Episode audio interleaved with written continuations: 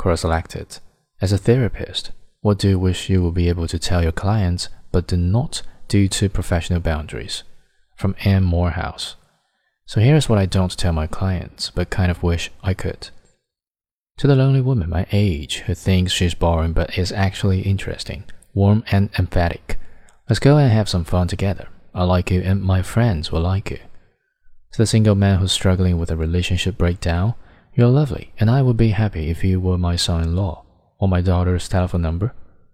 To the wonderful woman who is so full of creative ideas but has a highly critical inner voice, let's go and have coffee and talk for hours about your great ideas.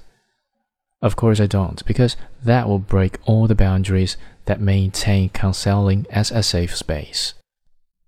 For me, it's a therapeutic skill to use questions and strategies to facilitate the client's insight, as telling rarely works.